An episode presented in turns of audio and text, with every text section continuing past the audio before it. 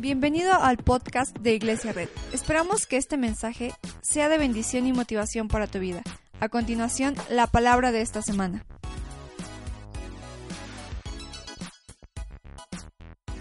Hoy vamos a hablar de la última, la tercera palabra de Jesús, que fue una palabra de relaciones. Voltea con alguien y relaciones. Relaciones. Vamos a ir al primer, al primer versículo, cuando está en Biblia.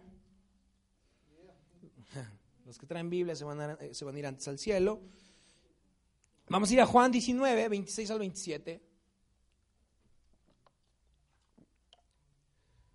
Y dice, cuando Jesús vio a su madre y a su lado al discípulo a quien él amaba, dijo a su madre, mujer, ahí tienes a tu hijo. Luego dijo al discípulo, ahí tienes a tu madre. Y desde aquel momento ese discípulo la recibió en su casa. Vamos a hacer una oración. Señor Jesús, te damos gracias por este día. Gracias, Padre, porque tú estás aquí, porque tú estás tomando el control de eso. Gracias, Padre, porque va a suceder algo increíble en esta, en esta mañana. Te damos gracias. Toma el control, Espíritu Santo, y todos decimos amén. Mujer, ahí tienes a tu hijo. Hijo, ahí tienes a tu madre. El tema del día de hoy, Seven Reasons Why, número 3, se llama El problema de los likes y los follows. Voltea con alguien y dile, el problema de los likes y los follows. Me encanta porque cuando voy en este momento nadie sabe de qué voy a hablar. Entonces, estamos viendo la Biblia, estamos hablando de likes, estamos hablando de follows. Si no tienes Instagram y no sabes qué es un like, qué es un follow, pregúntale a tu hijo que está a tu lado. Dile, ¿qué es, qué es un like? Oye, ¿qué es un follow? Y hoy vamos a hablar del problema de los likes y los follows. ¿Cuántos tienen redes sociales? ¿O cuántos saben lo que son redes sociales? ¿No? Ah, y discúlpenme, chavos, si hoy hablo como sus mamás. Y papás, hoy por primera vez se identificarán conmigo. Sabrán que las redes sociales están alejando a nuestros hijos, ¿cierto o no? ¿Cierto o no? voy, a, voy a pensar que soy una mamá, 40 años, tengo dos hijos. Y mis hijos se están alejando por las redes sociales. Nos ha acercado a personas las cuales no están cerca de nosotros y nos ha alejado de personas que están a nuestro alrededor.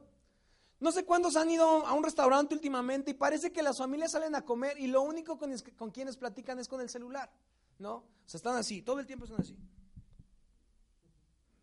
Sí, una, coca, por favor. ¿Verdad? los, los jóvenes se enojaron, como que no, cállate. No. Y no sé cuántos han visto sumergidos en ese hábito. Y yo soy el primer culpable. De, un tiempo para acá me di cuenta que el celular lo consultaba para todo y lo que hice fue desactivar las notificaciones. Porque ya sabes que cuando te, llega una notificación, a, lo mejor es el, el, Twitter o algo así, y dices, ah, no, a lo mejor es alguien importante, no, es Peña Nieto que me va a decir que siempre estuvo, siempre estuvo buscándome. No, a lo mejor es Brad Pitt que dijo que, está cometiendo un error y, y, que yo siempre he sido el amor de su vida, ¿no? Y te das cuenta que es uno noticias, ¿no? Y todos nos hemos visto sumergidos en este hábito casi llegando al punto de la adicción. De repente no nos damos cuenta y revisamos el celular a cada rato. Ya no platicamos, ya no convivimos con gente que está enfrente de nosotros porque estamos platicando con nuestro amigo que está en Monterrey o que está en Puebla. Y la mayoría de las personas con las que platicamos es gente que ni siquiera va a hacer algo por nosotros en algún momento. Ouch. Es gente que solamente quiere un like o quiere un follow. Hola, digo, no tiene, no tiene nada de malo los follows. Si tienen Instagram, síganme, Adán Ramírez G. Pero las redes sociales han hecho que nos preocupemos menos por la profundidad de las relaciones. Parece ser que las relaciones ahora tenemos un catálogo en Facebook de 50, 100, 200, 300 chavos o chavas con las cuales podemos tener una relación en algún momento. Entonces las redes sociales han hecho que nos dejemos de preocupar por la profundidad de las personas. Y solamente alimentamos una base de usuarios que nunca harán nada por nosotros, más que un like o un follow. Ah, chido. Ah, mira, qué, qué bonito, tan, qué perrito tan bonito. Bravo. La tercera frase que Jesús exclamó fue una frase de relación. Voltea con alguien y dile relación. En medio del dolor, en medio de estar colgado ahí, en medio de estar siendo crucificado, después de haber dado una palabra de perdón y después de haber dado una palabra de salvación, Jesús extiende una palabra de relación. Jesús dice, madre, ahí tienes a tu hijo, hijo, ahí tienes a tu madre. Y a partir de ese momento Jesús restablece y configura una nueva tipo de relación entre las personas. la Biblia dice que el, discípulo que estaba ahí era el discípulo que Jesús amaba, llamado Juan. Pero déjame explicarte algo que después hablaré en otra prédica. Juan era el único que, decía que era el discípulo que Jesús amaba. O sea, en su libro Jesús pone, digo Juan pone, el discípulo que Jesús amaba. Bien humilde, ¿no? Así como, como si escribieras un libro de la Biblia y pusieras Nati la bonita, ¿no? Así. Qué humilde Juan, ¿no? Y otras cuatro mujeres estaban con él y estaban llorando, porque imagínate el dolor de una madre cuando, cuando una persona encuentra a María y le dice que va a dar a luz a un hijo, también le dice que una espada atravesaría su costado. En un dolor, imagínate el dolor de la madre de Jesús y la gente que estaba ahí viendo a Jesús siendo crucificado. Mujer, ahí tienes a tu hijo. Jesús muestra, dice una frase que habla sobre relaciones. Después de esto, la Biblia dice que Juan recibió a, la mamá de Jesús en su casa. Y no porque Juan estuviera huérfano, huérfano, según los historiadores, aún la mamá y el papá de Juan aún vivían. Pero Jesús reconfigura esta, esta nueva relación y crea una relación diferente en este, en este momento. Y lo hace porque claramente Jesús tiene la autoridad como hijo mayor. En la cultura judía, tú como hijo mayor podrías determinar quién se iba a hacer cargo de tus papás. Yo creo que aún así es la tradición aquí en México, ¿no? El hijo mayor decide, el hijo mayor dice quién se le va a quedar la herencia, lo bueno que yo soy el hijo mayor. Amén, ¿verdad? ¿Cuántos hijos mayores dijeron amén? Y, delega autoridad en una clara forma de poder hacerlo. No sé cuántos nos ha pasado que nos hemos sentido solos. ¿Cuántos algún momento se han sentido solos en su vida? No levanten su mano. A veces nos hemos sentido solos, nos hemos sentido excluidos, sentimos que no encajamos en un lugar, hemos sentido que el grupo no nos acepta, quizá porque no tengo la misma el mismo poder adquisitivo, quizá porque no tengo el mismo color de piel, quizá porque no tengo el mismo coche del nivel, pero todos, sin importar quién sea, sin importar cómo te sientas, nos hemos sentido solos. En algún momento de nuestras vidas nos hemos sentido excluidos. Vivimos en un mundo que cada vez está más solo, ¿cierto o no?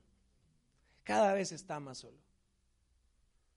Y no hablo solamente de que no tengas amigos, hablo de que sales a comer con tus amigos inmediatamente te pones en una burbuja de un chat con una persona y con tu celular, ¿no? Y entonces vamos por, la, por, por las calles viendo a la gente comer y en lugar de ser seis personas comiendo y platicando, son seis personas en una burbuja de soledad. Cada vez somos más personas las que estamos solas. Hay jóvenes abandonados, hay niños abandonados, hay jóvenes que se sienten solos porque sus papás se divorciaron. Hay madres que se sienten solas, hay mujeres que se sienten solas porque su pareja no les presta la atención suficiente. Hay papás que se sienten solos porque sus hijos no, los, no les dan ni siquiera un abrazo, no les dan ni siquiera un beso. Cuando llegan de trabajar no les preguntan cómo te fue. Y a lo mejor no están solos literalmente, pero estamos en un mundo que cada vez nos vamos encerrando más. Y cada vez somos más ariscos cuando alguien nos toca, ¿no? Nos toca, ah, ¿no? Como gato, ¿no? Ah, quiero estar solo. Y todo este momento de soledad empezó con algún momento. Hay hijos que se quedaron sin padres, hay padres que se quedaron sin hijos, hay madres solteras, hay chicos que, que son buleados y la soledad se extiende como una epidemia. Date cuenta y todos dejan un espacio con la persona que está a un lado de ustedes, ¿no? Está adorando a la persona y lo ves, ahí no me vaya a morder, mejor aquí solito. Y a lo mejor dices, oye, es cierto. Pero la soledad hace que aplanemos nuestro afecto. A lo mejor dices, no, no estoy solo, pero si tu afecto y si no puedes demostrar afecto con las personas, déjame decirte que tienes el síndrome de la soledad. ¿A cuánto les cuesta demostrar afecto? No levantes su mano tampoco. Pero eso de que no demuestro afecto es, no, es que yo soy así, yo soy rudo, yo, soy, yo siempre fui fuerte, el mundo me crió fuerte, yo tenía que cargar tres caballos y llevarlos al rancho y yo soy duro. Nosotros como seres humanos fuimos concebidos como seres que debemos dar afecto y que necesitamos ser amados, ¿cierto o no? Pero si nosotros, si nuestro afecto está aplanado, significa que tenemos el síndrome de la soledad. Me encanta cuando decimos saluda a tres personas y hay unos que hacen. No veo, no sé quiénes son, ¿eh? no, no, no estoy juzgando a nadie. Pero somos solos. Y no es que, no, es que soy, soy, soy tímido. Sí, está bien que eres tímido, pero aún así todas las personas tienen que mostrar afectos. Cuando nosotros somos solos, nos dificulta expresar nuestras propias emociones. Voltea con alguien y dile, ¿se te dificulta expresar tus propias emociones?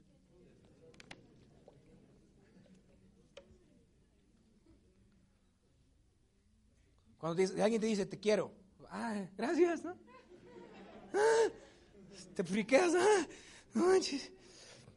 Cuando empiezas a, salir con alguien y cuando te dice, me estoy enamorando, ay, mujeres, ¿cómo corren? ¿no? Ah, ay, no, tranquilo, no, estábamos chupando tranquilos.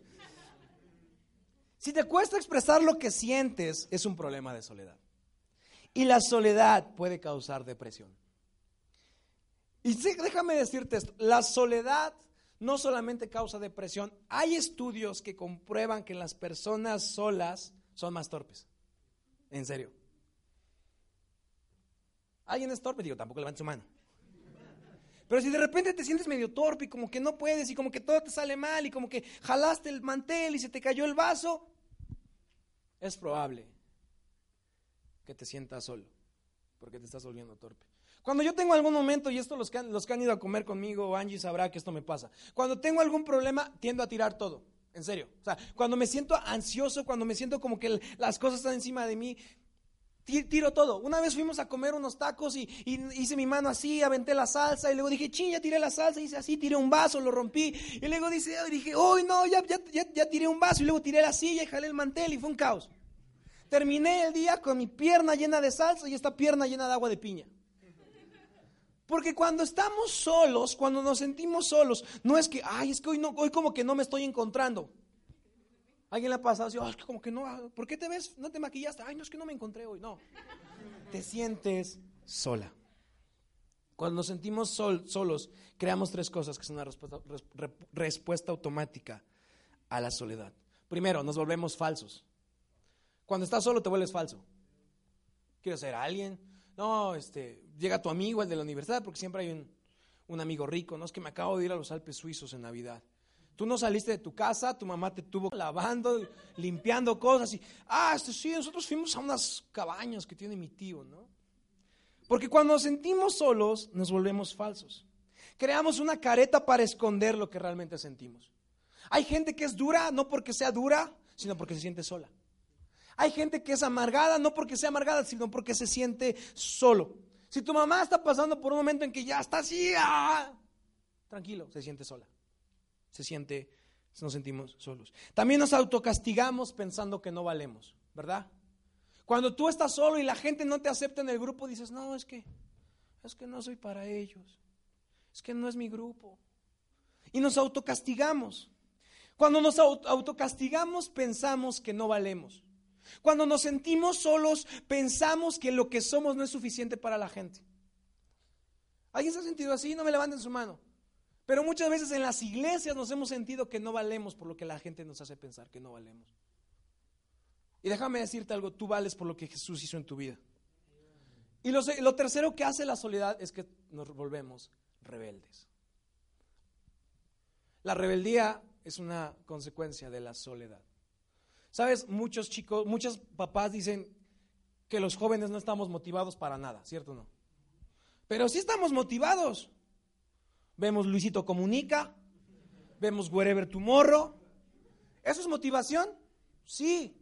Pero sabes, la clave es que cuando te sientes solo o cuando tus papás te hacen sentir solo, no te motivan a una relación. No es que no tengamos motivación como jóvenes, no es que no tengamos motivación como pareja, es que la otra persona no nos está motivando a tener una relación. La forma actual ha hecho que vivamos una vida cada vez más separada, ¿cierto o no? No sé cuánto les encanta vivir en un pueblito donde todos los vecinos se conocen. ¿No? Están solos entonces. Pero ahora la vida, y como arquitecto sabrás que ahora todos son depas, depas, depas, depas, solos y nadie se habla. ¿Cierto o no? Antes como nuestros papás, o sea, yo me acuerdo que le pregunta a mi abuelita, oye, ¿dónde está una talacha? Ah, ¿te acuerdas de don Seforino? ¿Quién? El esposo de doña Lupita. El que se casó con el primo de Magdiel. Entonces, como de, ¿me mandas la ubicación? ¿Lo puedo buscar en Foursquare o, algo así? Porque ahora nuestra vida va hecho que seamos más solos. Y a veces se nos olvida que fuimos creados para, para, para estar en grupo. Ahora, no hablo que la soledad no sea buena. Hay momentos en que la soledad es buena. A mí me gusta viajar solo. Pero hablo de que en cosas que fuertes y en cosas en las que estamos pasando cosas complicadas, debemos tener un grupo. Debemos tener una familia. Debemos tener un grupo que nos respalda. La raza debe respaldarnos. Mi barrio me respalda. Ese tiene que ser nuestra forma, porque Jesús es un Jesús de relaciones. Hoy estamos viviendo una vida en que estamos solos mientras, mientras millones de ojos nos observan. Y hay veces que me siento solo. Hay gente que tiene 3.400 seguidores, 10.000, un millón de seguidores y se siente solo. Ese es el problema de los likes y los follows. Que los likes y los follows nos han alejado de tener relaciones profundas con la gente. Voltea con alguien y dile, quiéreme.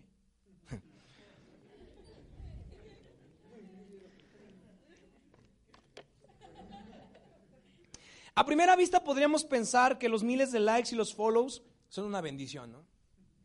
Ay, no más, tengo un millón de follows, ah, qué chido. Pero sabes, eso ha hecho que usemos nuestras redes sociales o nuestros amigos cibernéticos como un pretexto para evitar la comunicación significativa y las relaciones profundas. Conozco gente que le dices, oye, venimos a comer y está en el celular. Ahora, no les estoy juzgando, yo también lo hago, mi familia me conoce, yo también lo hago, pero hoy quiero hablar de las relaciones. Entonces, somos la soledad entre la multitud. Somos uno siendo observado por millones. Ese es el problema de lo que estamos viviendo. Cuando estamos solos nos volvemos indefensos, nos volvemos torpes y nos volvemos rebeldes. Pero en grupo somos fuertes y llenos de confianza. A lo mejor tu vida no se va a mejorar, pero ¿cómo te sientes cuando alguien te dice, hey, todo va a estar bien? ¿Verdad? ¿Cómo que dices? Ok, sí es cierto. Porque en grupo somos más fuertes. Jesús durante todo su ministerio fue sobre relaciones. Jesús vino a esta tierra para cumplir la ley y para que ahora a partir de ese momento nosotros tengamos una relación significativa con Jesús. Esto que estamos haciendo la iglesia cristiana no es una, un conjunto de reglas, es un conjunto de relaciones profundas con Jesús y con la gente que nos rodea. Cuando Jesús estaba viendo hacia abajo y veía a la gente que estaba ahí y estaban llorando porque Jesús estaba a punto de morir, Jesús volteó hacia ellos y les dijo, hey, no solamente pongas los ojos en la cruz y olvides a la gente que está a tu alrededor. Hay gente que ha puesto tanto sus ojos en la cruz que se ha alejado del mundo y se ha aislado y de nada sirve que tengamos nuestros ojos puestos en Jesús si hemos cerrado nuestras relaciones a la gente. De nada sirve. Jesús hablaba con la gente, platicaba con ellos, hasta apodo les ponía, indicando que la relación con Jesús es acerca de la relación con Él para que tengamos relación con la gente. Hola, ¿están aquí?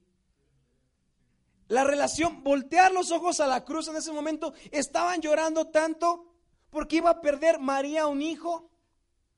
Y entonces Jesús dijo, hey, no llores, mujer, ahí tienes a un hijo. Si yo me voy, y seguramente estaremos con nuestros ojos puestos en Jesús durante toda la eternidad, pero ahora es el tiempo de que pongamos nuestros ojos en Jesús, pero también pongamos brazos extendidos para la gente. Pongamos abrazos de amor. Cuando Adán estaba solo, Dios le hizo compañía, le quitó una costilla. Y Dios dijo, no es bueno que el hombre esté solo. Voltea con alguien y dile, no es bueno que el hombre esté solo. Los, chicos dijeron amén, ¿no? Enamorándonos red, ¿no?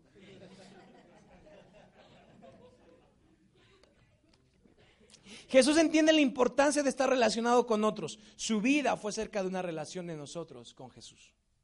La iglesia, un contacto con Él, es acerca de una relación con Jesús. Cuando, cuando, Jesús crea una nueva relación en el momento de su crucifixión, No estaba diciendo volteen a la cruz, sino volteen a las relaciones entre ustedes. De nada sirve si volteamos a la cruz y nos aislamos del mundo. Y de nada sirve que estemos en el mundo si, si quitamos nuestros ojos de la cruz. En los últimos dos mandamientos que Jesús dejó fue, ama al Señor tu Dios con todas tus fuerzas y a tu prójimo como a ti mismo. O sea, prácticamente Jesús dijo, a ver, ámame a mí, pero no te olvides de amar a los que te rodean. Y que cuando, cuando nosotros nos rodeamos de gente nos hacemos fuertes y más fuertes. Llegará un día que adoremos a Jesús en su plenitud, claro. Claro que lo llegará. Pero después de que has sido perdonado, ahora después eres salvo y después de ser salvado, tienes que tener una vida en comunidad. Hola. Por eso es que tenemos grupos conexión porque sabemos que en comunidad somos más fuertes. Jesús tenía otros hermanos. Jesús tenía otros hermanos, pero es curioso que Jesús no le encarga el cuidado de su mamá a otros hermanos. ¿Por qué crees? Hay un momento en el que Jesús habla de que pues, sus hermanos, pues, ni para adelante ni para atrás, ¿no? Como muchos hermanos que tenemos nosotros. Mis hermanos no, ¿eh? No, ¿Por qué no le encarga esa responsabilidad a sus hermanos? Porque sabe que la familia puede fallar. Sabe que la gente puede fallar. Pero una iglesia que trabaja perfectamente recibe con los brazos abiertos a aquellos que necesitan una relación. Recibe con brazos abiertos a aquellos que necesitan amor. La responsabilidad de cuidar a la gente se le encarga a la, gente que Jesús ama. Jesús le encargó el cuidado de su madre a Juan, porque Juan era, era el discípulo que Jesús amaba. Cuando a ti Jesús te encarga el cuidado de alguien más, no es porque estás muy chido, no es porque seas muy guapo, no es porque, no es porque seas muy carismático, no es porque tengas miles de likes o miles de follows, es porque Jesús nos ama y quiere que nosotros expresemos eso, ese amor con la demás gente. Eso es una relación. ¿Estás conmigo? En este momento de soledad en el que Jesús se sacrificó, en este momento en el que Jesús estaba, estando, estaba lo más solo que había estado del mundo, la Biblia dice que hasta el Padre lo dejó. En este momento de soledad, estando en una cruz ahí clavado, Jesús venció la soledad de todos al reconfigurar las relaciones en la tierra. Te va a faltar un hijo, aquí hay un hijo. Te va a faltar una madre, acá hay una madre. Te va a faltar una relación, acá hay gente que te puede ayudar. La gente te ha abandonado, a lo mejor tus papás se han divorciado y yo siempre estoy en contra de que la mamá sea papá y el papá sea mamá, porque nunca lo vamos a poder sustituir, jamás. Por más que la mamá le eche ganas, jamás una figura paterna podrá ser sustituida. Pero cuando te hace falta un padre o una madre, puedes voltear a la iglesia y encontrarás adultos, encontrarás personas que no son tu padre, pero te reciben con los brazos abiertos diciéndote, hey, quizá no eres mi hija, quizá no eres mi hijo, pero el amor de Jesús hace que yo tenga una relación de amor por ti, una relación de cuidado por ti.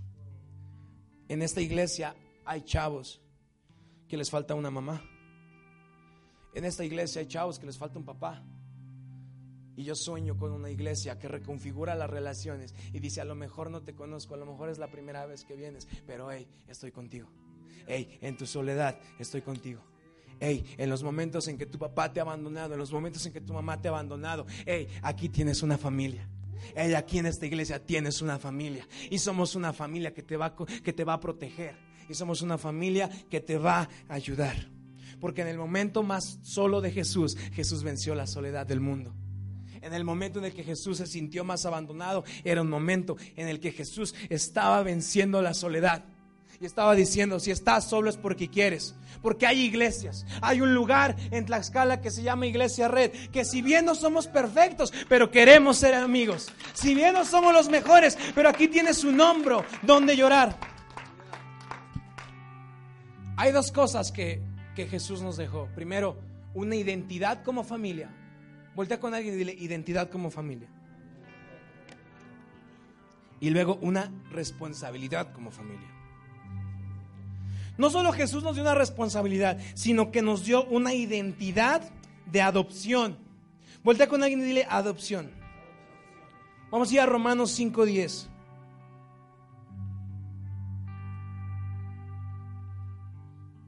Romanos 5.10.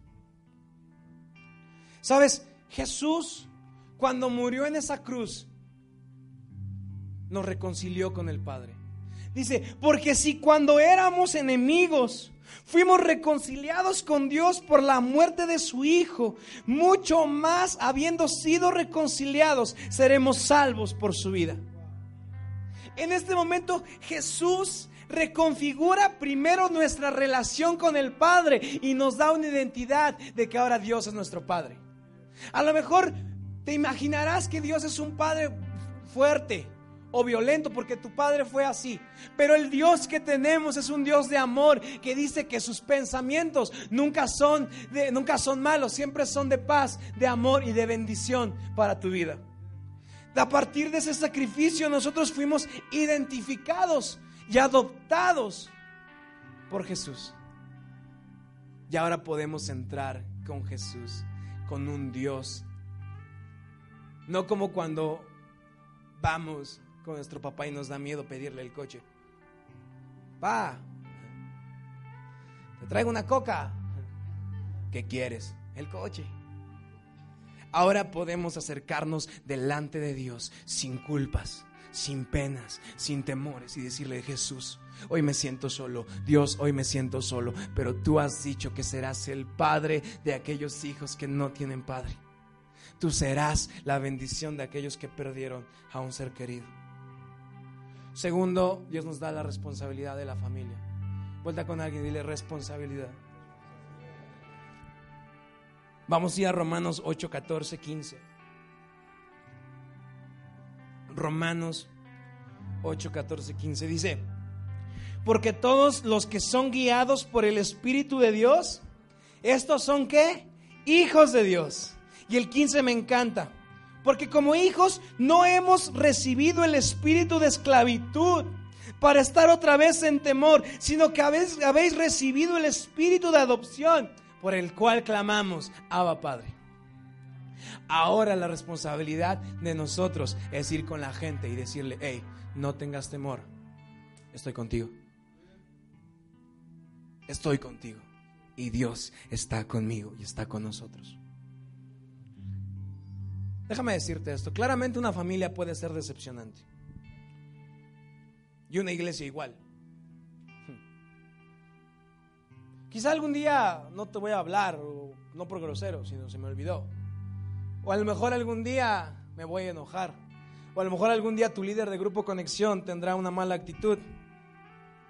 ¿Puede pasar? Sí, no somos perfectos. Claro que puede pasar. Pero cuando todos estamos en esta responsabilidad de familia, entendemos que ahora somos hijos de Dios. Ahora somos hijos de Dios.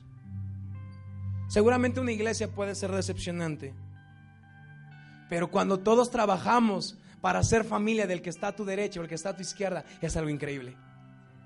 A lo mejor hoy vienes por primera vez.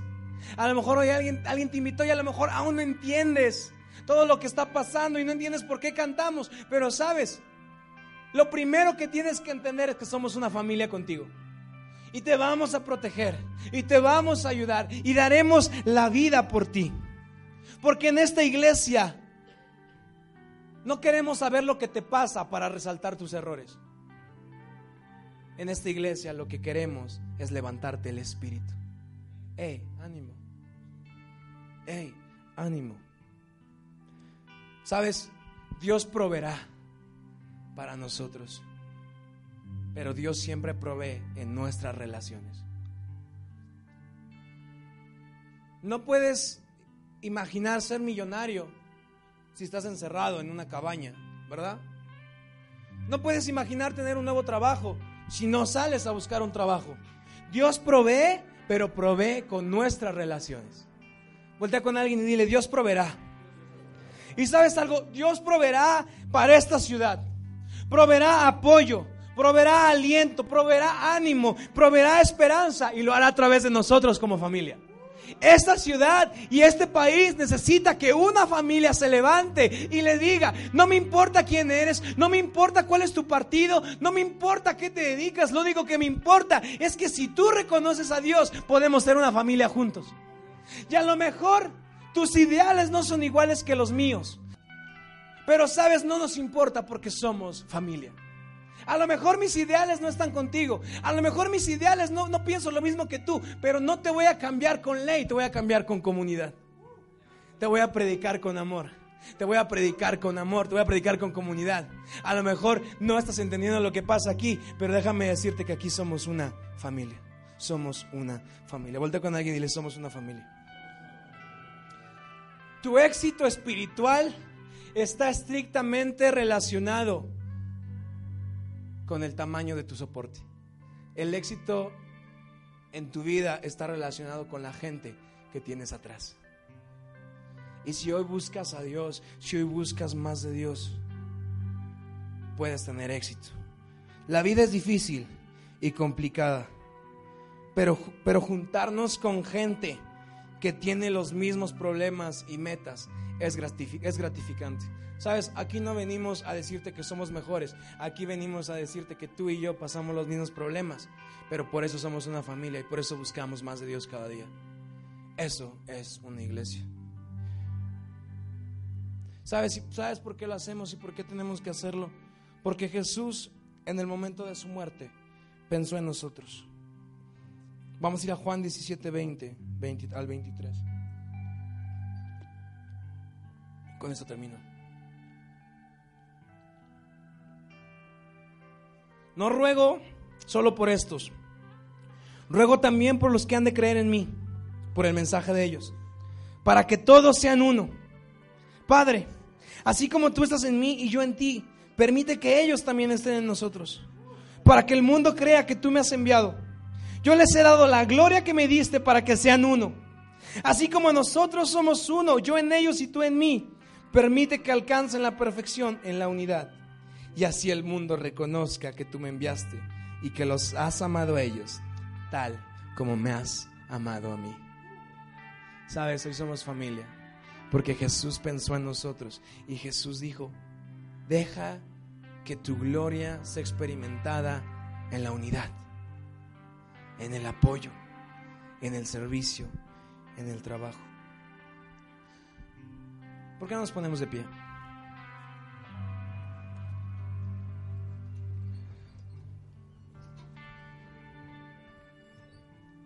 Déjame decirte esto. En esta iglesia hay hijos que necesitan padres, ¿verdad? Hay hijos que necesitan madres. En esta iglesia hay padres que necesitan hijos. Porque a lo mejor el que tiene no los pela o está en un mal camino, no sé. Pero hay padres que necesitan hijos. En esta iglesia hay jóvenes que necesitan amigos. En esta iglesia hay señoritas que necesitan amistades. En esta iglesia hay gente divorciada que necesita recuperar la confianza. En esta iglesia hay gente que es viuda y que necesita recuperar el amor. En esta iglesia hay jóvenes que han perdido a sus papás. En esta iglesia hay jóvenes que han perdido a sus mamás y seguramente no podremos llenar el vacío terrenal. Pero Dios lo puede hacer. Dios lo puede hacer. Y a lo mejor no somos ni la mitad de lo que fue la persona que te hace falta hoy. Pero somos una familia y jamás te vamos a dejar. Somos una familia y jamás te vamos a abandonar. Cuando vengas llorando hacia mí como pastor, porque tu papá está en el alcohol, no te voy a decir algo malo de él, te voy a decir, hey, ánimo carnal, estoy contigo. Cuando tu negocio esté yendo mal, cuando no estés vendiendo, no vas a encontrar en esta iglesia alguien que te diga lo que estás haciendo mal, sino vas a encontrar a alguien que te diga, hey, estoy contigo. En esta iglesia veo adultos abrazando a los jóvenes porque necesitan un amor paternal. En esta iglesia veo jóvenes abrazando a las personas adultas, porque a lo mejor necesitan amor. Hay gente en este lugar que necesita abrazos. Hay gente en este lugar que necesita consejos. Hay gente en este lugar que necesita amor. Hay gente en este lugar que necesita tomar a los que están a su lado y decirle estoy contigo. Estoy contigo. Estoy contigo. Seamos honestos, necesitamos hermanos. Necesitamos familia, necesitamos amigos. A todos nos duele que nos rechacen, ¿cierto o no? A todos nos duele que nos excluyan del grupo. Seamos una iglesia con identidad de familia. Seamos una iglesia que no se detiene en los errores de los demás. Seamos una iglesia que no se detiene en los fracasos de los demás. Seamos una iglesia que voltea con la gente y le dice, lo que hiciste fue un pequeño tropiezo, pero tu futuro es más grande. Las personas que son adultas, sean adultos que van con los jóvenes y díganles, a lo mejor te hace falta un papá y seguramente yo no soy tu padre pero por lo menos hoy te doy un abrazo de amor, un abrazo paternal. Los psicólogos dicen que la solución a la soledad es la familia. Seamos una iglesia que no se detiene en las limitaciones. Seamos como seamos una iglesia que tiene como espíritu principal un espíritu de adopción con aquellos que lo necesitan. Seamos una iglesia que abraza a la gente. Seamos una iglesia que abraza a la gente, que da su vida por la gente. Habrá esperanza en esta casa. Habrá aliento. Habrá bendición. Pero siempre vendrá de la persona que tienes a tu derecha. A lo mejor tú como joven tuviste un buen papá, pero a lo mejor a tu izquierda, a tu derecha hay alguien que no tuvo un padre. Abrázalo y dile, aquí tienes un amigo, brother. Aquí tienes a alguien. Aquí estoy contigo. A lo mejor pasaste algo complicado. A lo mejor perdiste a alguien. A lo mejor tus papás no se llevan. A lo mejor tus papás se odian. Pero ve una iglesia donde los adultos corren con los hijos y les dicen estoy contigo. Levanten su mano los adultos. ¿Dónde están los adultos? Hola. ¿Sabes? Esta iglesia es para jóvenes. Pero los necesitamos a ustedes para acercar a los jóvenes. Esta iglesia está pensada para ser para las nuevas generaciones. Pero necesitamos padres.